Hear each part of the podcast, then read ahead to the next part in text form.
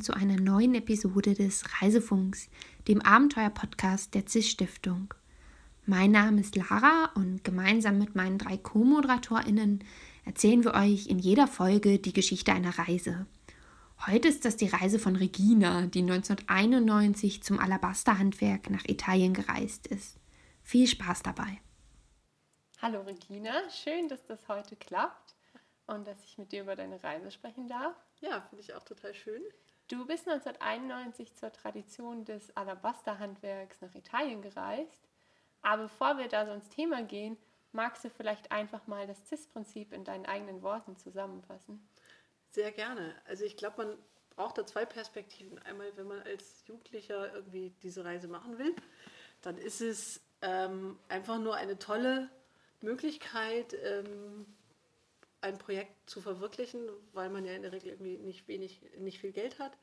Und ähm, da ist jemand, der einem irgendwie die Reise zahlt und man kann machen, was man will. Also für mich war das so das, ähm, der einzige Grund. Und dass man da noch ein Thema machen muss, äh, ja, das kommt dann halt, äh, ist dabei. Wenn man das aus dem Rückblickperspektive betrachtet, dann ist es, äh, will ich das so sagen, ähm, dadurch, dass man das Thema hat, hat man eine Daseinsberechtigung vor Ort äh, man ist nicht nur der Touri, der irgendwie da dumm rumreist, sondern hat ein Anliegen. Und durch die bewusste Verknappung von Ressourcen ist man gezwungen ähm, zu improvisieren, sich auf Leute einzulassen, auf Menschen einzulassen und einfach ähm, ja, unbequemer, aber spannender zu reisen. Wie bist du dann darauf gekommen, eine CIS-Reise zu machen? Wie hast du das erfahren? Ähm, es war tatsächlich so ein ähm, zehnzeiliger Artikel in der Abiturzeitschrift. Also es gab so diese ähm, Abi-Zeitung zur Orientierung, was kommt nach der Schule. Und das hat mich angesprochen, weil ähm, ich war im Jahr davor schon mal allein unterwegs gewesen und habe das sehr, sehr genossen, weil ich in meinem Leben eigentlich immer nur mit meinen Eltern oder mit Pfadfindern unterwegs war und ganz viel, ähm, ja, immer in Gruppen und um irgendwas kümmern. Und dieses Alleinreisen hatte mich in dem Jahr davor schon total fasziniert. Deswegen bin ich dann, äh, und Geld hatte ich sowieso keins und dann war das einfach die perfekte Möglichkeit, so die Zeit zu verbringen. Und Alabasterhandwerk ist jetzt auch was, wo ich nicht von wüsste, hätte ich dich nicht kennengelernt. Wie kommt man auf so ein Thema? Das war, ähm, ich glaube, das haben viele Stipendiaten, dass man, ähm, man will diese Reise machen, aber weiß eigentlich nicht, äh, was man tun soll. Und ähm, ich hatte genau zwischen Kenntnis von dem Programm und Abgabeschluss waren irgendwie drei Tage und ich habe irgendwie ganz panisch wirklich alle Leute befragt, was ich dann als Thema machen könnte. Ähm, war aber irgendwie alles nichts, gefiel mir nicht. Und bin ich Zufall drauf gekommen, ich habe nach dem, äh, oder unsere Klassenfahrt zum Abitur, die ging in die Toskana und ähm, habe dort, waren wir auch in Volterra einen Tag. Und wenn man durch Volterra geht, äh, wird man total erschlagen von diesem Alabaster-Kitsch, der da überall rumsteht, irgendwelche bunte Aschenbecher und Schachbretter und, und alles ganz schrecklich eigentlich. Und für mich war so die, da bin ich wieder drauf gekommen. Und die Fragestellung war, äh, wie kann eigentlich ein Dorf überleben oder die, die Läden in diesem Dorf, wenn alle das Gleiche verkaufen und alle nur so schrecklichen Kitsch verkaufen? Und ähm, das war so die eine Sache, ähm, weil Italien fand ich irgendwie spannend, ähm, Toskana. Und zu, aufs Alabaster Handwerk bin ich dann gekommen, weil ich mir den Bericht nicht zugetraut habe. Ähm, also so diese 20 Seiten, die damals, oder heute sind es 8000 Wörter, die verlangt wurden, das hat mich total abgeschreckt und habe ich mir überhaupt nicht zugetraut, dass ich das kann. Und deswegen habe ich gedacht, na, dann nimmst du irgendwas, wo du zur Not auch ein Werkstück abgeben kannst. Wenn du das mit dem Bericht nicht schaffst, dann hast du noch dein Werkstück, was du einreichen kannst.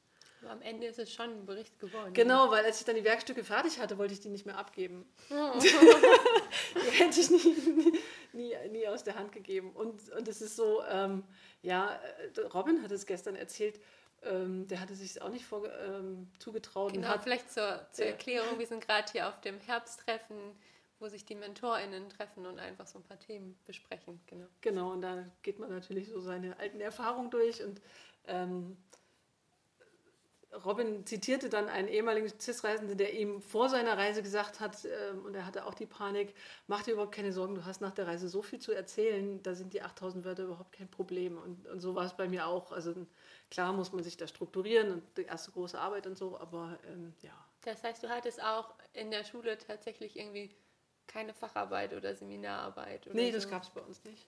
Also, Das ist voll interessant, weil bei mir war die Reise ja später, wo ich schon im Studium war und ah, ich hatte schon, schon Jugendforscherarbeiten und Paper und Seminararbeiten und sonst was geschrieben. Das ist ja. Ja. für mich in der Lebensphase nicht so die Herausforderung. also es war zwar nach dem Abitur, aber ähm, in anderen Bundesländern gab es diese Seminararbeiten, aber bei uns überhaupt nicht. Und ähm, ich bin auch eher immer handwerklich, praktisch, technisch veranlagt gewesen und überhaupt nicht zum Schreiben. Und das war so ein, ein riesengroße. Aber ich wollte einfach, also die, diese Reise hätte ich sonst nicht machen können oder eine Reise. Deswegen habe ich das in Kauf genommen. Und diese Rückverlösung mit dem Werkstück ist, glaube ich, ähm, eine, eine super gute Sache. Inzwischen ist es ja sogar noch flexibler, ähm, dass man nicht nur Werkstück, sondern auch alternative Formate wie eben Podcast, Film, ähm, Zeichnungen, ze großen Zeit, ähm, Zeitungsartikel, Ausstellungen, was auch immer, kreativ kann man da ja sein, um das machen zu können. Ähm, von daher ist es also nicht so intellektuell ähm, hochgeistig, wie es vielleicht am Anfang scheint und viele absch ab abzuschrecken ähm, scheint, sondern man kann einfach da einfach tun, was man, was man will. Aber gehen wir mal in deine Reiseerfahrung rein. Gab es so, wenn du jetzt zurückdenkst, gab es so diesen einen Menschen, der oder die deine Reise so total geprägt hat oder dir so ein totales Vorbild war? Ja, absolut. Also man muss sagen, ich habe ähm, so im Gesamtbild der Reisen eigentlich insofern eine ungewöhnliche Reise gemacht, weil ich, ich war acht Wochen unterwegs und war die ganzen acht Wochen an einem Ort, ähm, nämlich in Volterra, weil es eben dieses Alabaster-Handwerk auch nur in Volterra gibt. Und ähm, also dieser prägende Mensch war Velio Grandoli. Das äh, war ein ähm, Professor an der Kunsthochschule in Volterra, der die ganze Zeit da mein Mentor und Bezugsperson war. Also ähm, die Kunsthochschule hatte zwar ähm, Sommerferien und es ist also es ist eine, ähm, keine, keine universitäre, sondern ähm, das ist äh, 9. bis 12. Klasse in Italien.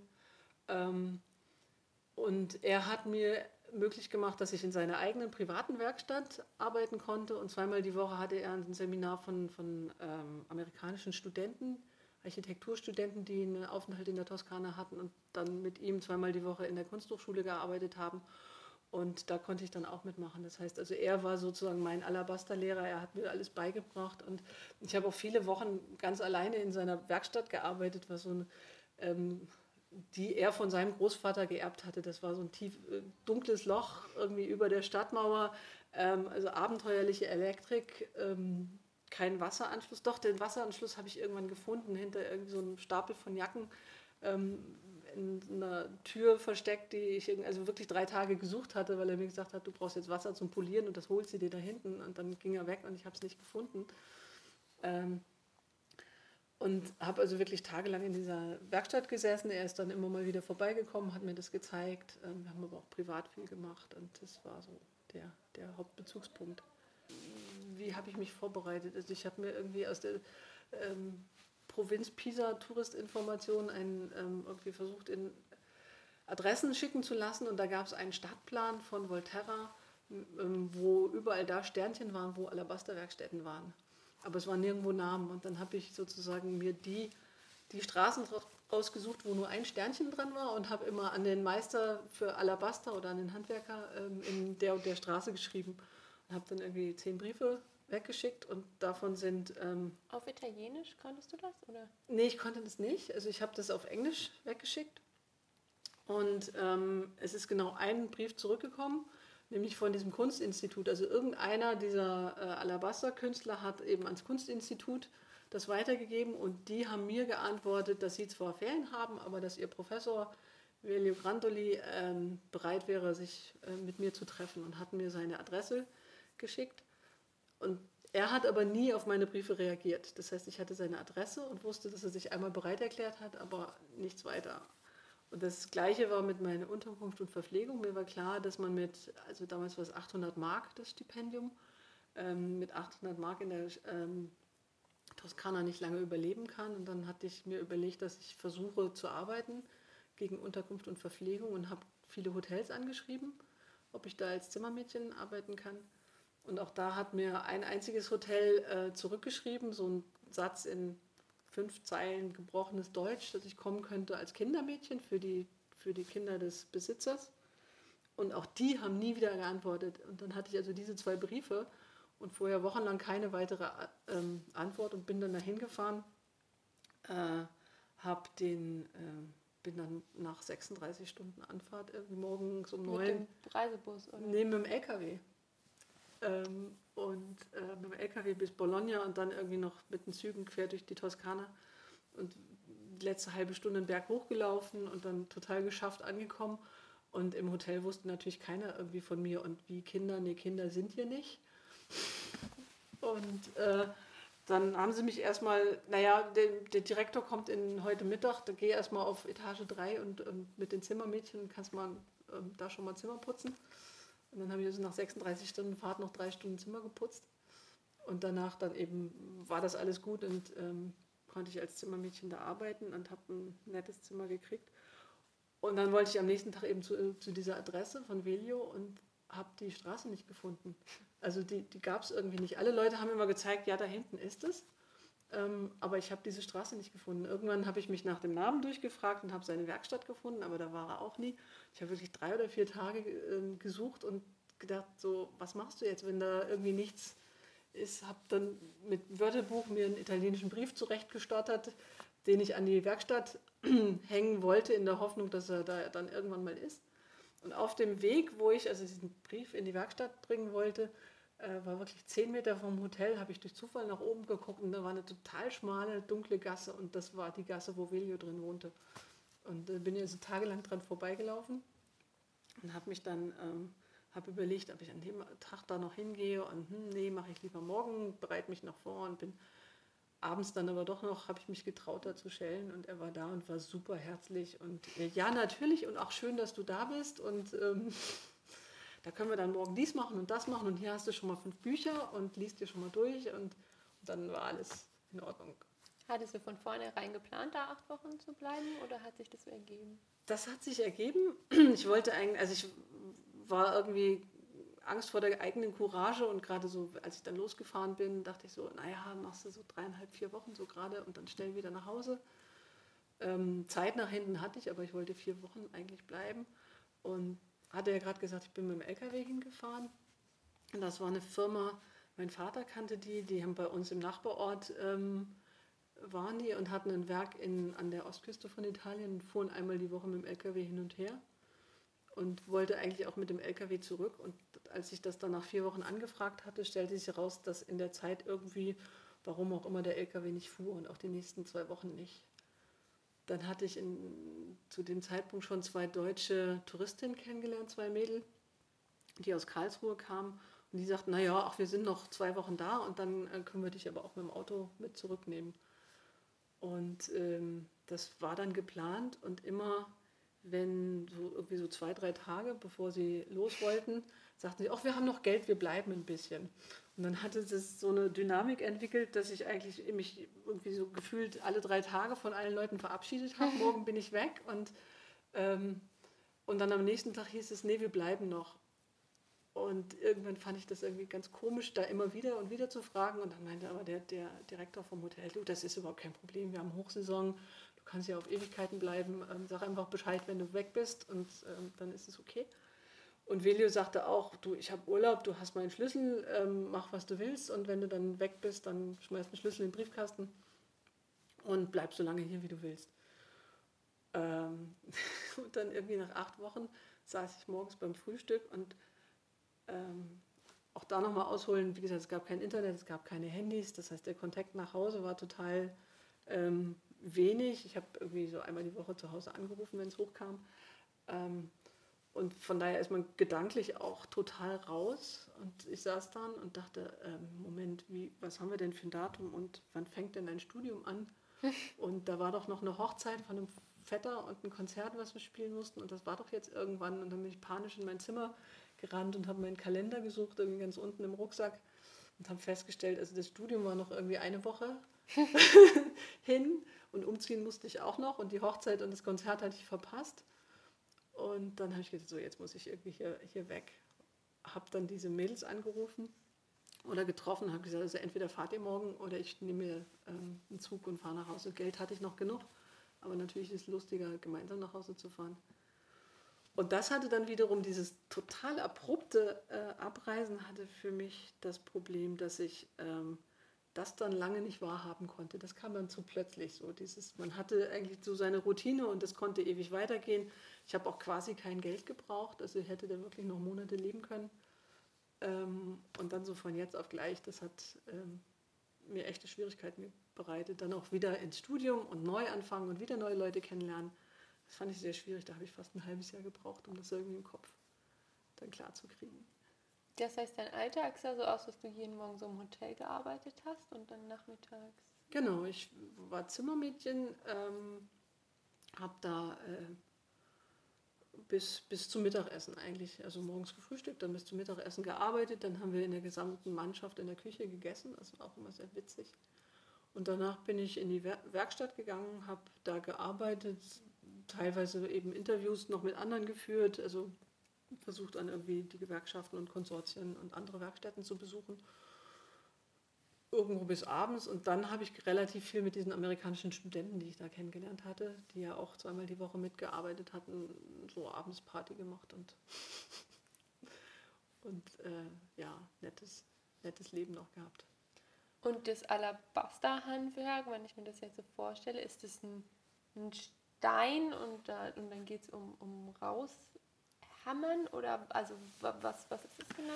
Ähm, Alabaster ist ähm, ein verkalzifiziertes äh, Gestein, also aus Gips dann zu, ähm, ich weiß es nicht mehr, härterem Gestein geworden. Es sieht aus wie Marmor, ziemlich ähnlich wie Marmor, ist aber deutlich weicher. Nicht so weich wie Speckstein, also man kann es nicht schneiden oder schnitzen mit dem Messer. Du musst schon mit Hammer und Meißel dran gehen. Ähm, aber man arbeitet sich nicht so dran ab wie Marmor. Ich habe mal irgendwann Marmor versucht und das aber sehr schnell wieder aufgegeben. Und es gibt, ähm, also in der Regel, wie gesagt, wenn man sich Marmor vorstellt, hat man ganz gut Alabaster vor Augen. Der edelste Alabaster ist tatsächlich transparent. Also früher waren viele Kirchenfenster aus, ähm, einfach aus Alabaster, sehr dünne Scheiben, wo man nicht durchgucken kann, aber wo viel Licht durchkommt. Und ähm, in Volterra gibt es Alabaster, eben diese Alabaster vorkommen und damit dann ähm, die, das Handwerk mit Alabaster umzugehen, schon seit den Etruskern. Also es gibt ganz viele etruskische Urnen, die aus Alabaster sind. Ähm, und dann hat sich das über die Römer und ähm, eben bis ins Heute gezogen. Und du hast dann, was, was hast du so selber hergestellt da? ich habe äh, angefangen so mit so einer Fingerübung, so eine Rosette, relativ, ähm, relativ geometrisch, ähm, einfach um so die, das Material kennenzulernen. Und dann ziemlich bald schon so, denk dir mal was aus, was du jetzt machen willst. Ich sage, wie denk dir aus? Ja, immer, überleg dir mal was. Und ähm, habe dann einen Fuß gemacht. Also erst machst du das in Ton. Ähm, um, um eine Vorlage zu haben. Und dann, dann nimmt man es wirklich eins zu eins ab, rüber auf den, also die Maße dann in den Stein und fängt erst an mit einer großen Kreissäge, Bandsäge, ähm, die groben Formen in den Stein zu schneiden und dann fängst du an, machst, gibst du es also mit Gips auf eine Unterlage fest und dann mit Hammer und Meißel einfach die ganzen Formen ähm, rein ähm, ja, hämmern. Und danach geht man dann mit Schleifpapier ran, wird immer feiner und zum Schluss schleifst du tatsächlich mit dem eigenen Staub und Wasser, machst du dann die Schlusspolitur. Also sozusagen der, der Staub des Alabasters ist dann ein Schleifmittel. Ähm, und das ist, das ist total irre, dieses Gefühl, als ich das das erste Mal hatte, wenn du jetzt meißelst und, und, ähm, ähm, und schleifst, dann hast du einfach ein homogenes weißes, weißen Klotz vor dir, weil du ja immer diesen Staub irgendwie hast. Und wenn man dann das erste Mal mit, mit dem Staub und Wasser schleift, dann sieht man plötzlich die Strukturen und dann wird es dieses, dieses Marmorartige und glänzt und, und, und ist nochmal von einem toten Stück wird es plötzlich ein lebendiges Stück Stein und das ist ähm, völlig irre, dieses, dieser Moment. Und das, das war genau da, wo, ähm, wo ich diesen Wasser, wo ich das Wasser gesucht hatte. Velio war eben mal wieder vorbeigekommen, hatte gesagt, okay, jetzt ist genug poliert, jetzt machst, nimmst du mal ein 400er Live-Papier und, und suchst dir, nimmst dir Wasser hier in so einem halben Fußball, so einen aufgeschnittenen Fuß, Fußball, hat er mir als Schale gegeben. Ähm, und, und, und schleifst dann mit Wasser. Und dann habe ich, wie gesagt, einen halben Tag gesucht, bis ich Wasser gefunden habe. Und, ähm, und war zu dem Zeitpunkt eben alleine in der Werkstatt, war so ein toller Sonnenuntergang, was durch diese alten, nicht vorhandenen Scheiben fiel. Also wir hatten nur so ein Gitter davor. Ähm, und schliff diesen Stein und es war einfach so, oh, boah, eine totale Offenbarung. Und genau, und wenn du das geschliffen hast, dann ölt man es noch, sodass dann hinterher der Glanz da ist. Also je nachdem, was du natürlich für eine Wirkung erzielen willst. Das klingt alles irgendwie voll schön. Also du hattest da so relativ schnell einfach einen festen Tagesablauf und eine Struktur und es gab irgendwie mehrere Menschen, mit denen du dich gut verstanden hast. An den verschiedenen Orten gab es auch irgendwie so Dinge, die wirklich herausfordernd waren und wo du vielleicht im Nachhinein sagen würdest, da bist du dran gewachsen, außer jetzt, dass du da einfach hingefahren bist und noch nicht so richtig wusstest, ähm, ob die Menschen dich wirklich noch erwarten oder nicht. Ähm, ja, also wie gesagt, diese erste Zeit, die war schon heftig. Ähm, auch die Hinfahrt, so diese Zweifel und, und äh, ständiges Heulen und was mache ich hier eigentlich und warum bin ich nicht mit den anderen irgendwie in, weiß nicht, ähm, Spaßurlaub gefahren. Und die, die ersten vier Tage. Dann das Leben vor Ort und meine eigentliche Arbeit war war jetzt nicht so herausfordernd, natürlich schon vom Handwerklichen. Und dann später habe ich auch noch so eine sitzende Figur gemacht, an der bin ich ziemlich verzweifelt. Aber das war schon, wie du sagst, äh, richtig sagst, ähm, sehr geregelter Tagesablauf und den hätte ich auch ewig noch so weitermachen können. Was zusätzlich schon herausfordernd oder ähm, nochmal so andere Sachen waren, ich habe da ähm, albanische Flüchtlinge kennengelernt, zwei die ähm, Theodor und Arian, die einen richtigen Aufenthaltsstatus in, in Italien hatten. Also zu der Zeit war gerade eine große Fluchtwelle aus Albanien nach, ähm, nach Italien rüber. Ähm, die beiden hatten einen offiziellen Aufenthaltsstatus und mit denen habe ich sehr viel privat unternommen. Und irgendwann tauchte dann von Arian der Bruder auf, der auch geflüchtet war und aus Bari, aus dem Flüchtlingslager ähm, getürmt war, illegal.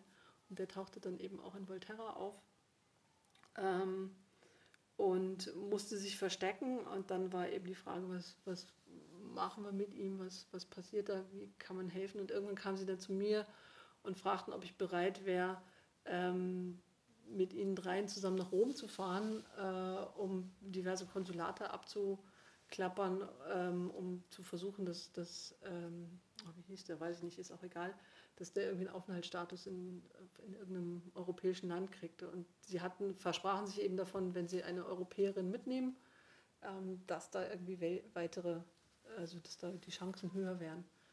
Und das war, ähm, das war für mich erst komisch, also will ich das machen, will ich das nicht machen, also so gut kannte ich sie ja nicht, irgendwie dann nach, nach Rom fahren, das war schon eine Zweitagestour. Und, ähm, und muss ich dann, also ich habe gesagt, ich kann gerne mitkommen, ich weiß nicht, was ich euch helfen kann. Ich werde nicht für ihn bürgen, ich kann nicht für ihn bürgen, ähm, weil ich ihn gar nicht kenne und auch selber irgendwie überhaupt nicht die ähm, ja, finanziellen Hintergründe oder so habe. Aber das war schon, schon eine sehr, ähm, also für mich schwierige Situation, aber für die natürlich erst recht. Also da so geduldet, beziehungsweise gar nicht geduldet, illegal im Land zu sein und sich dann irgendwie da, da durchzuschlagen es war ganz lustig und vielleicht können wir nachher noch, ach so, eine andere Herausforderung, Sprache, können wir vielleicht gleich noch drauf kommen. Aber ähm, also zu dem Zeitpunkt war eben, ich konnte wenig Italienisch, er konnte nur Albanisch, ein bisschen haben wir uns auf Englisch unterhalten. Ähm, also da hatten wir eigentlich überhaupt keinen, keinen Bezugspunkt. Und ein paar Jahre später, er ist dann nicht auf dieser Reise, äh, also auf unserem Versuch nach Rom. Da das heißt, du bist tatsächlich mit denen nach Rom Ich bin gefahren? mit denen nach Rom gefahren, genau. Und wir haben da Verschiedenes abgeklappert, aber erfolglos sind dann ähm, wieder zurück. Und kurz darauf hat er dann, ich weiß gar nicht wie, äh, in der Schweiz tatsächlich ähm, Asyl bekommen und hat viele Jahre in der Schweiz gelebt. Und als wir uns das nächste Mal getroffen haben, äh, konnten wir uns dann auf Deutsch unterhalten. Und das war das, also Schweizerdeutsch er und ich auf Deutsch. Aber das war nochmal so irgendwie vorher Albanisch und, und irgendwie nicht vorhandenes Italienisch. Und dann ein paar Jahre später hat man dann auf Deutsch irgendwie so die, die Sprachbasis. Das war nochmal so ein ganz ganz krasser, ähm, krasser Eindruck, wie sich die, die Reihen so schließen. Und du sagtest eben Herausforderung Sprache, also auch so generell, oder? Ja, genau, das ähm, hätte ich jetzt fast vergessen, aber ähm, also natürlich, als ich mich beworben habe, ähm, war dann, hat meine Mentorin auch gleich gesagt, also wenn du dahin fährst, musst du dir bewusst sein, in Italien sprechen nicht viele Englisch und also musst du vorher irgendwie noch Italienisch lernen. Und das habe ich natürlich hoch und heilig versprochen. Ja, ich mache vorher noch Sprachkurse, natürlich, ganz selbstverständlich. Und habe das auch also ernst gemeint und versucht, aber wie das so ist, um Abi rum hat man halt nicht so viel Zeit und ähm, kommt auch nicht so, ja, nimmt sich mehr vor, als man, man dann schafft. Also ich habe irgendwie zwei Lektionen im Selbstlernbuch irgendwie geschafft und weiter dann auch nicht, weil ich mir auch gedacht habe, naja, du bist da in so einem Drei-Sterne-Hotel und in der Touristengegend, da wird schon irgendjemand Deutsch oder Englisch sprechen. Und als ich dann ankam, musste ich feststellen, dass wirklich in dem gesamten Dorf, Stadt von 6000 Einwohnern nicht ein einziger Deutsch oder Englisch sprach. Null. Also wirklich null. Ähm, auch nicht gebrochen Englisch. Das, das, das war völlig ähm, absurd. Du, du stehst da und ähm, kannst dich über, mit nichts unterhalten. Ähm, und dann hat es ungefähr eine Woche gedauert, bis ich, ähm, also man, das ist wirklich unglaublich, wie schnell man eine Sprache lernen kann. Nach einer Woche ging das. Also natürlich äh, will ich nicht wissen, wie ich geklungen habe, aber so das ähm, nach den ersten Tagen mit Händen und Füßen ähm, ist man dann irgendwie da reingekommen. Es war, ich habe dann versucht, irgendwie ja, das zu forcieren und Leute zu suchen, die vielleicht doch noch ein bisschen was können, weil ich nur, ich hatte auch nur ein Wörterbuch mit, ich hatte jetzt nicht irgendwie ein Lehrbuch mit, dummerweise, oder eine Grammatik. Ähm, und habe dann so absurde Dinge gemacht. Die, die Architekten, die hatten tatsächlich zweimal die Woche Italienischunterricht, obwohl die das überhaupt nicht interessiert, ähm, ähm, interessiert hat. Aber aus deren Lehrbüchern habe ich mir dann Deutsch, nee, habe ich mir dann italienisch-englische Verbtabellen ab, abfotokopiert, damit ich irgendwie was zum Nachschlagen hatte. Und irgendwann kam die Schwester von dem Hoteldirektor zu Besuch und deren Mann war Österreicher und hat oft bei uns am Empfang Portier gemacht. Und immer wenn der unten saß, habe ich mich ein paar Stunden zu ihm gesetzt und er hat mir quasi Privatunterricht gegeben, sodass dass man ein bisschen was gelernt hat. Ähm, aber so mit den Zimmermädchen, da ist halt also zeigen und Vokabel lernen und dann in der Küche äh, mittags, der Koch, der hatte sich vorgenommen, mir pro Tage irgendwie zehn Vokabeln beizubringen. Ähm, von daher ist also mein Zimmermädchen- und Küchenjargon noch ziemlich ausgeprägt. Und äh, ja, und dann ging das. Und mit Velio war total ähm, irre. Da hatte ich vom ersten Tag an nie das Gefühl, dass wir uns nicht verstehen, weil er eben auch so, also ein total warmherziger, offener Mensch ist und eben künstlerisch und, und so über Gestus, Körpersprache ähm, hat das immer, immer funktioniert. Also ich habe ganz oft, bin ich an den Sprachbarrieren fast verzweifelt, aber bei Vilio nie. Das, das, äh, ich weiß gar nicht warum. Schwierig wurde es dann später nochmal so zum Schluss hin, ähm, wenn du von dem Alltäglichen dahin kommst, dass du tiefere Freundschaften schließt und, und dann so auf eine Metaebene, Gefühlsebene willst. Ähm, da ist es dann nochmal schwierig so gewesen mit der Sprache, weil, weil man sich dann plötzlich nicht mehr so ausdrücken kann und, und wirklich komplexere Sachen darstellen will. Ähm, das fand ich dann nochmal schwierig. Aber ähm, es war irgendwie eine große Herausforderung, für mich ein großes Wunder, wie schnell das ging und wie, wie man dann ähm, ja, da in 0, nichts eine Sprache lernt. Wobei man sagen muss, ich war immer sehr, sehr schlecht in Sprachen. Also ich hab, bin in Englisch selten über eine 4 oder 5 rausgekommen, habe aber danach, als ich dann zurückkam und im Studium und beruflich Englisch brauchte, ähm, einfach auch mit genau der gleichen Herangehensweise mich ans Englisch gewagt, einfach zu sprechen, zu machen, anderen Leuten zuzuhören, nachzuahmen und nicht Vokabeln zu pauken. Ähm, also danach bin ich mit Sprachen viel, viel besser zurechtgekommen. Das war so ziemlich krass. Ja, total interessant. Du sagtest eben, dass dieses Zurückkommen für dich auch irgendwie ein großes, ein, ein großes Problem da. Dachtest du dir dann manchmal auch, okay, jetzt, manchmal hat man ja so Gedanken, wenn das Leben dann irgendwie gerade schwierig ist, so, ach, ihr könnt mich alle mal, ich gehe zurück nach Volterra? Oder? Absolut. Das hat mir tatsächlich auch äh, an, an vielen Stellen im, im Studium und Berufseinstieg geholfen. Also das war eben, weil ich dieses, dieses Leben auch hatte, wo ich kein Geld ausgegeben hatte und auch verabschiedet wurde mit so nach dem Motto, wenn du, wenn du mal wieder irgendwie Bock hast zu kommen, wir haben immer Arbeit für dich. Und das war für mich ähm, eine sehr, sehr wichtige Rückversicherung. Ich habe also, als ich angefangen habe zu studieren, ich wusste zwar, dass ich Physik studieren will, aber ich wollte eigentlich theoretische Physik machen, ähm, habe mir da wiederum nicht zugetraut, irgendwie Wissenschaftslaufbahn, äh, zerstreuter Professor. Also bin ich dann eher in die angewandte Physik gegangen, wusste aber auch nicht, ob ich irgendwie als Ingenieur arbeiten will, ob das was für mich ist. Und da war immer diese Sache, und wenn das alles nicht klappt, dann kannst du zurückgehen nach Volterra.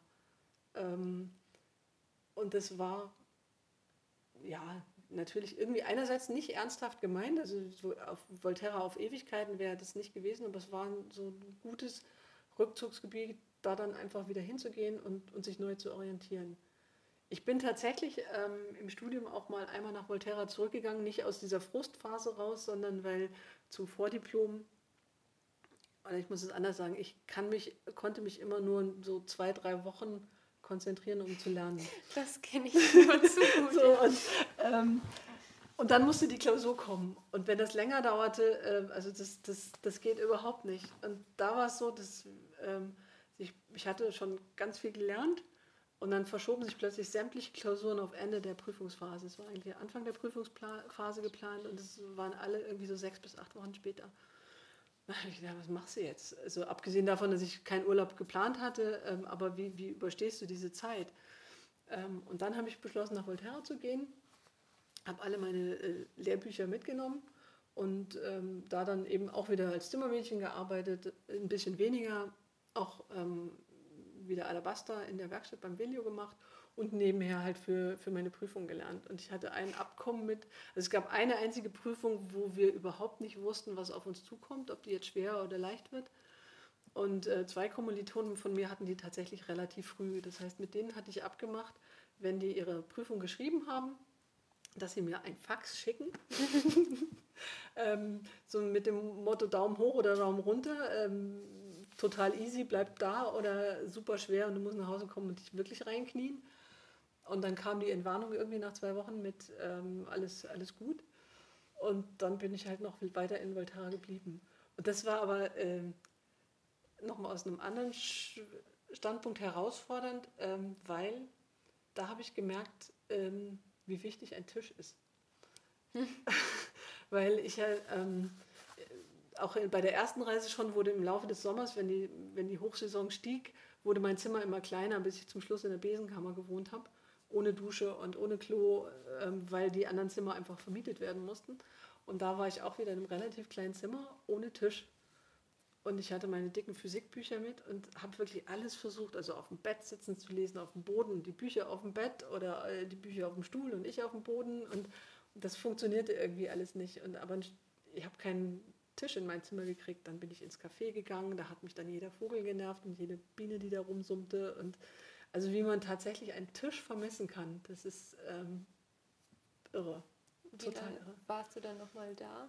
Da war ich nochmal vier Wochen da. Ah, krass, also schon auch voll spannend, dass du fast genau, also dann genau wieder den Tagesablauf ja, hattest. genau. So, das wie auf CIS-Reise, so die gleichen Menschen und vier Wochen ist ja auch schon eine eine CIS-Reise, also das sind alles. Ja, aber es war nach Hause kommen, echt. Das war ähm, da sein und wieder da anfangen, wo man aufgehört hat. Außer der Tisch halt. und hast du jetzt noch Kontakt zu Velio oder noch mal was? Ähm, also ich hatte noch lange Kontakt zu Velio und ähm, jetzt in den letzten Jahren nur noch sehr sporadisch. Ähm, da, da hat sich tatsächlich irgendwo so für mich die Sprachbarriere ähm, war, glaube ich, das Problem, wenn ich besser hätte italienische Briefe schreiben können, hätte ich den Kontakt wahrscheinlich substanzieller aufrechterhalten. Aber Velio war tatsächlich ein paar Mal auch in Deutschland mit Ausstellungen, ähm, beziehungsweise, ich weiß nicht, wie er an so ein Zeug gekommen ist. Ähm, das war irgendwann mal in Mannheim so eine Nobelkaufhauseröffnung und warum auch immer, die hatten Handwerker engagiert, die da irgendwie in diesem Nobelkaufhaus irgendwelche Stationen machten und er war mit dabei. Und noch ein zweites Mal war so eine Aktion, da hatte er mich jedes Mal gefragt, ob ich dazukommen könnte. Also erstens zum Übersetzen und zweitens, weil er keinen Bock hatte, irgendwie das Ding eine Woche lang alleine zu bespaßen. Und dann haben wir halt da zusammen an der Werkbank gesessen und ähm, irgendwie im, zwischen den, weiß ich nicht, 3000 Euro Herrenanzügen irgendwie mit Alabasterstaub da, also Alabaster geschnitzt. Keine Ahnung, was sich die, das Management des ähm, Kaufhauses dabei gedacht hat. Also von daher habe ich ihn in Deutschland ein paar Mal getroffen. Genau, also die ersten Jahre schon und jetzt immer mal wieder und sehr sporadisch. Also wenn ich das jetzt so von außen zusammenfassen würde, würde ich sagen, du hast von, von deiner CIS-Reise irgendwie so ja, mitgenommen, dass, also, dass du dir so eine Oase schaffen kannst, so, ein, so ein, ja, diesen Raum, wo du irgendwie so deinen Lebensablauf hast und deine Freunde und, und diese Warmherzigkeit von Velio und auch diese ja, dieses Überkommen von, von Schwierigkeiten oder wie, wie würdest du das beschreiben? Ja, genau. Also diese Oase, wie gesagt, die hat mich über viele, viele Jahre getragen, auch dann später noch beim, beim Berufsanfang. Ähm, und ähm, dann, wie gesagt, dieser Zugang zur Sprache, dass das plötzlich ging, das hat mir für, fürs Englische dann und, und ich habe im Beruf eben sehr, sehr viel oder auch heute noch, ähm, also Englisch benutze ich inzwischen wie meine Muttersprache. Ähm, und, und dann einfach tatsächlich war ein sehr unsicherer Mensch ähm, mit wenig Selbstbewusstsein und schon dieses, ich schaue, also dieses überhaupt, ich überwinde mich, das zu tun und, und ich ziehe das durch. So diese erste Woche wirklich davon, die, die hat mich wahnsinnig weitergebracht und dann eben unterwegs ähm, dieses immer wieder über den Schatten springen, wie gesagt, nach Rom fahren und dann waren noch so zwei, drei andere Kleinigkeiten natürlich auch dabei, ähm, wo man sagt, ja, äh, das geht schon irgendwie und ähm, du bist wichtig und du hast einen Beitrag und ähm, Leute verlassen sich auf dich und ähm, du kannst das dann aber auch irgendwie durchziehen. Also, so, also Selbstbewusstsein ist da schon massiv gewachsen daran. Unter anderem eben auch durch dieses Selbst oder im, im Studium konnte ich dieses Selbstbewusstsein für mich haben, weil ich eben diese Rückverlösung hatte. Wenn das nicht klappt, dann gehst du zurück auf Null und orientierst dich neu. Jetzt ist es ja so, dass deine CIS-Reise schon fast 30 Jahre her ist. ähm, CIS aber weiterhin total die wichtige Rolle spielst und du ja auch bei CIS einfach eine wichtige Rolle hast, unter anderem jetzt als Juryvorsitzende. Mhm. Ähm, wie ist es dazu gekommen, dass CIS weiter so prominent in deinem Leben ist? Ähm, am Anfang ist man natürlich so wie, wie viele Mentoren in da reingewachsen. Ne? Also man will irgendwie was zurückgeben, findet es spannend, was man erlebt hat und, und geht eben in die Jury, um, um andere zu betreuen. Und ähm, ja, ich bin einfach da hängen geblieben. habe ähm, ganz, ganz viele Leute betreut. Das äh, macht mir auch wahnsinnig Spaß. Ähm, bin irgendwann dann in, relativ jung in Vorstand gekommen. Ähm, einfach ein kleines Gremium, was nochmal sozusagen die, ähm, auch die Prozesse beleuchtet und dann die geschäftsführenden Entscheidungen äh, trifft. Und äh, irgendwann hat äh, Angelika Reuter, die damals Leiterin der Jury war, ähm, hat gesagt, dass sie das jetzt viele Jahre gemacht hat und ähm, eigentlich das gerne mal abgeben würde und hatte mich gefragt, ob ich das nicht machen wollte. Und da war ich auch noch relativ jung, irgendwie so Mitte, Ende 20 und ähm, fand das ein riesen Vertrauensbeweis irgendwie, ne? dass, dass, dass sie mir das zutraut und ähm, dass man als äh, junger Mensch so die Chance hat, das, das zu tun. Ähm, und seitdem mache ich das, äh, bin auch am Überlegen, das dann äh, genauso wie Angelika, die war damals so in meinem Alter, irgendwann jetzt mal wieder in andere Hände zu legen ähm, äh, macht mir riesig Spaß. Ähm, und, aber das, das hat auch wiederum nochmal so ein bisschen äh, oder viel, viel Selbstvertrauen gegeben. Und ich glaube, das ist nochmal so ein Teil von CIS. Ähm, das ist mir auch im Laufe der Jahre erst äh, bewusst geworden, dass ähm, auch die Juryarbeit nochmal ein unglaubliches ähm, Entwicklungschance für die jungen Menschen bietet. Also weil man einfach da Verantwortung übernehmen muss, individuell auf, auf andere Menschen eingehen, unterstützen, ähm, sich in der, also konzeptionell in der CIS-Arbeit ähm, auseinandersetzen muss, aber auch ganz, ganz viel Methodik lernt. Also angefangen von jetzt als Leiter der Jury Sitzung zu moderieren, aber auch äh, es gibt tausende von Arbeitsgruppen, wo irgendwas gemacht werden muss, wo man sich organisiert, wo man ähm, mit Leuten zusammenarbeitet bis hin zu einfach solchen Sachen, äh, wie lerne ich Protokolle schreiben, wie lerne ich äh, Sachen systematisch zu strukturieren. Ähm, und das ist, glaube ich, auch was, was viele von uns bei CIS, also von jetzt vom Mentorinnenkreis oder, oder Kuratorium oder Zakis, ähm, jetzt im Laufe von CIS auch nochmal lernen. Und das hat so richtig bewusst gemacht, hat mir das einer unserer Förderer, der Herr Schlosser, der hat das irgendwann mal artikuliert, was er so toll an CIS findet, neben den eben Persönlichkeitsbildung von Reisen, auch die Arbeit der Jury und was wir da tun und wie wir uns daran entwickeln. Und das hat dazu geführt, dass wir tatsächlich im letzten Jahr ähm, den Stiftungszweck erweitert haben. Also nicht nur die Studienreisen zu fördern, sondern eben auch Förderung von jungen Leuten durch das ähm, Mentorentum. Ähm, das ist jetzt auch seit zwei Jahren Stiftungszweck. Ja, ich habe immer so das Gefühl, so eine Reise ist für vielen auch so eine ja, so, ein, so ein Weg zur Selbstempowerung, also so, ja, einfach so ein, so ein Weg zu sich selbst und, und lernt für sich einzustehen. Und, und in der Juryarbeit geht es auch noch darum, ja, für sich selbst einzustehen und sich selbst zu empowern, aber auch ganz viel, ja, auch das weiterzugeben und, und anderen eben die, diese Möglichkeit. Ich glaube, das ist bei ganz vielen, die, die so viel von ihrer Reise profitiert haben und sagen, das, das müssen wir anderen ermöglichen und das will ich ja irgendwie, da will ich mich für engagieren, um das, um das zu tun und, und andere eben dabei auch zu unterstützen. Also ich glaube, das Mentorentum ist auch ganz wichtig in der Vorbereitung jetzt weniger zu unterstützen, vorzubereiten, sondern einfach moralisch zu sagen, du schaffst das und das haben andere. Also man hat ja so seine Höhen und Tiefen und irgendwie klappt nichts und äh, kriegt nur Absagen und, und da einfach die Leute bei der Stange zu halten und, und das Selbstbewusstsein zu geben, das ist ganz, ganz wichtig.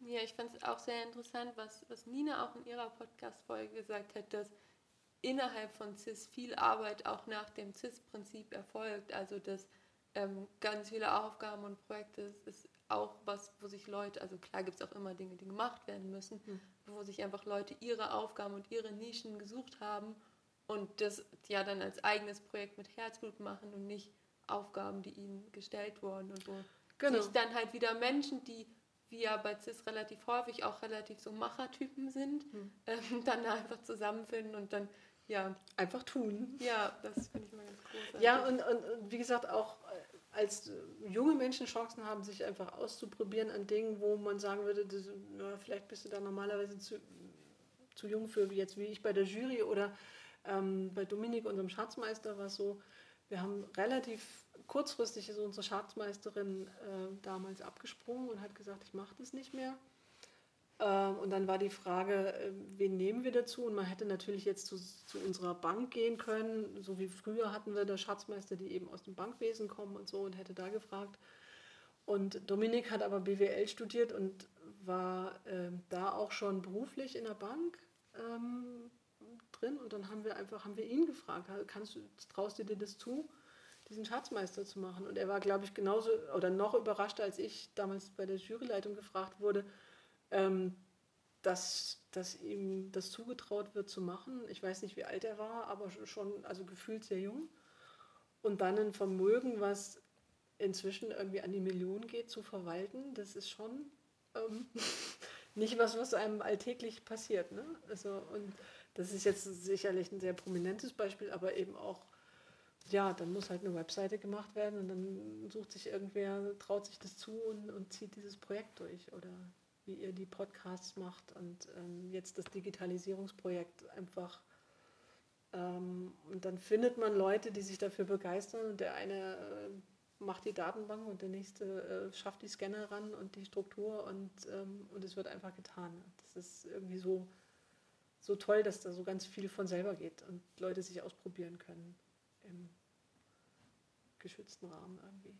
Ja, nun ähm, hast du ja in den letzten 25 bis 30 Jahren bestimmt schon, weiß nicht, hast du so eine Überschlagsrechnung, wie viele Reisen du schon betreut hast? Ähm, ich habe letztes Mal geguckt, ich weiß es gar nicht. Ähm, also über 50 werden es bestimmt gewesen sein, ja. Schon, schon krass. Ähm, und also du hast super viel, super viel Erfahrung wahrscheinlich mit, ähm, mit einer der, der, der, den größten Erfahrungsschatz unter den aktiven MentorInnen. Gibt es so Tipps, die du Leuten, die jetzt dran denken, sich zu bewerben oder sich gerade auf ihre Reise vorbereiten, noch so mitgeben würdest? Ähm, ich glaube, also gerade die Leute, die überlegen, sich zu bewerben, da ist einfach der, der wichtigste Tipp, machen und sich nicht abschrecken lassen. Also für mich war das, wie ich habe nicht lange überlegt, weil ich eben nur drei Tage hatte bis zum Abgabeschluss, aber für mich war es immer wieder so, boah, schaffst du das, kannst du das überhaupt leisten?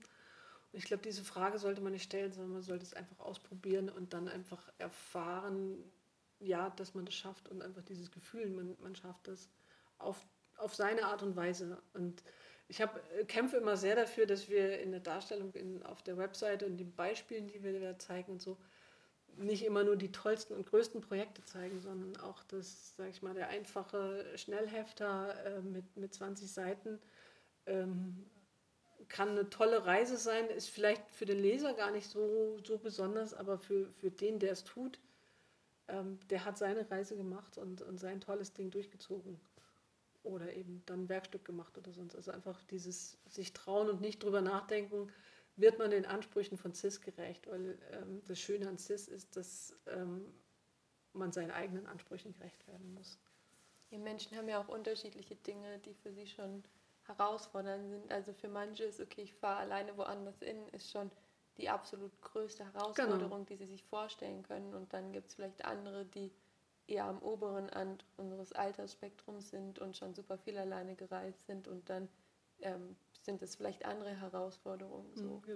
Natürlich ist es schön, das tolle selbstgemalte und handgepinselte und geklöppelte ähm, Superprojekt in der Hand zu haben, aber das sind oft gar nicht mal die Reisen, wo die Leute am meisten von profitiert haben, sondern, sondern die, wo man merkt, der ist jetzt echt über seinen Schatten gesprungen oder hat es durch, überhaupt durchgezogen und hat es geschafft und hat was abgegeben ähm, und, und seinen Maßstäben entsprochen. Und, und genau nochmal dieses, man hat danach so viel zu erzählen, das will dann raus, da, da kommt dann schon irgendein Bericht raus.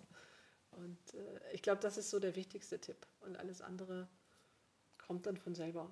Also da hat man, glaube ich, CIS hat ja ein paar skurrile Regeln und setzt so Rahmen, aber eigentlich dann doch nicht tausend Vorgaben. Also ich habe immer mal wieder auch Stipendiaten gehabt, die dann beim Ausarbeiten der Arbeiten gefragt haben, ja, und mit den 20 Seiten, wie ist denn das? Muster, in welcher Schriftgröße, ähm, Seitenrandbreite und, äh, und Zeilenabstand muss das sein? Das ist mit ein Grund, warum wir dann irgendwann auf 8000 Wörter gegangen sind. ähm, aber und es war unheimlich schwierig, ihr beizubringen. Und dann kamen mehrere solcher Fragen. Ähm, das ist deine Sache. Also du hast den Rahmen, 20 Seiten und was du daraus machst und wie du das machst, das kannst du jetzt tatsächlich entscheiden. Ähm, und ob du die Fotos im Labor ausdruckst oder ganz klein da rein oder gar keine Fotos oder noch Zeichnung rein, das ist, mach wie du willst, wie dein Projekt da am besten ähm, dargestellt ist. Und da tatsächlich können einige Leute nicht mit umgehen, weil in der Schule eben so viele Vorgaben gemacht werden. Ähm, und das ist dann für die Herausforderung, einfach eigene Entscheidungen zu treffen. Ähm, was will ich denn jetzt machen? Ja, da erinnere ich mich auch noch sehr gut dran. Ich glaube, ich war da auch so, ja, ich war auch so ein bisschen überfordert von, von der vielen Freiheit, die man so hatte. du warst ja auch tatsächlich meine Betreuerin. Ja. Gut, dann danke ich dir ganz herzlich. Genau und freue mich sehr, dass wir hier deine Geschichten hören durften. Ja, vielen Dank, hat mir viel Spaß gemacht. Schön, dass ihr euch auch diese Reisefunk-Episode angehört habt. Für Lob, Fragen, Anmerkungen oder Kritik erreicht ihr uns wie immer unter unserer E-Mail-Adresse reisefunk.cis-reisen.de. Und wenn ihr euch generell für Podcast-Folgen mit Reisen nach Italien interessiert, dann kann ich euch die Podcast-Folge mit Tabita, die auf den äolischen Inseln waren, sehr ans Herz legen.